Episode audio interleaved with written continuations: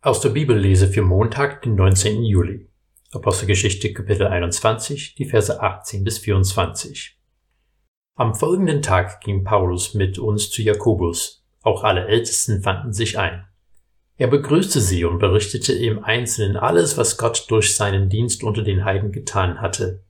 Als sie das hörten, priesen sie Gott und sagten zu ihm, Du siehst, Bruder, wie viele tausend unter den Juden gläubig geworden sind, und sie alle sind Eiferer für das Gesetz. Nun hat man ihnen von dir erzählt, du lehrst alle unter den Heiden lebenden Juden, von Mose abzufallen und forderst sie auf, ihre Kinder nicht zu beschneiden und sich nicht an die Bräuche zu halten. Was nun? Sicher werden sie hören, dass du gekommen bist. Tu also, was wir dir sagen. Bei uns sind vier Männer, die ein Gelübde auf sich genommen haben. Nimm sie mit und weihe dich zusammen mit ihnen, trag die Kosten für sie, damit sie sich die Haare abscheren lassen können. So wird jeder einsehen, dass an dem, was man von dir erzählt hat, nichts ist, sondern auch du das Gesetz genau beachtest. In diesem Text bekommen wir einer der Urkonflikte in der jungen christlichen Kirche nochmal vor Augen geführt. Petrus hat als erster in Gottes Auftrag zu Heiden über Jesus gepredigt. Keiner hat direkt die Frage gestellt, ob Heiden zu Jesus kommen können, aber viele waren fest überzeugt, dass der Weg zu Jesus über das Gesetz des Mose führt. Die Männer müssen beschnitten werden und man soll sich an die Koscher-Gesetze halten. Beim apostolischen Konzil, von dem wir in Apostelgeschichte 15 gelesen haben, haben sie sich darauf geeinigt, dass die Heiden, die Jesus Christus nachfolgen, Götzenopferfleisch, Blut, Ersticktem und Unzucht meiden sollen.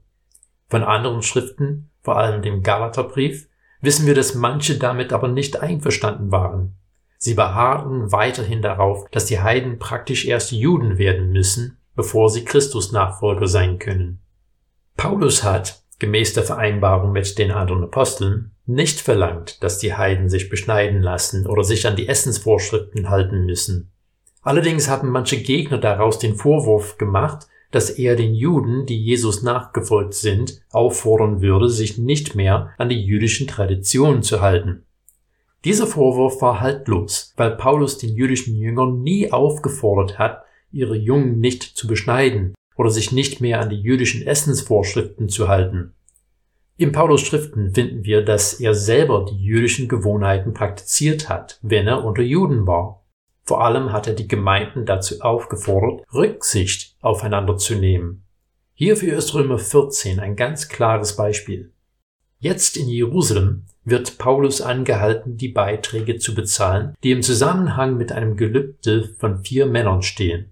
Kurz gesagt, er sollte etwas Urjüdisches tun, um zu zeigen, dass er nicht versucht, Juden von jüdischen Traditionen abzubringen. Die Anpassung an kulturellen Erwartungen ist immer wieder ein heißes Thema. Wie sollen Christen heute mit Änderungen im allgemeinen Verständnis von Sexualmoral umgehen?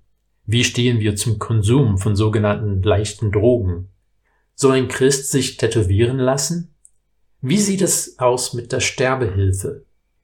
Pauschale oder leichte Antworten auf diese und viele anderen Fragen werden der Wirklichkeit oft nicht gerecht.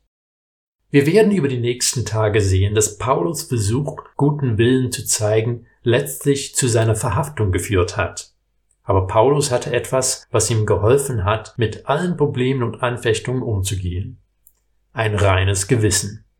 Er hat Jesus als den Christus verkündet und sich nicht auf Verleumdung oder Anfeindung eingelassen.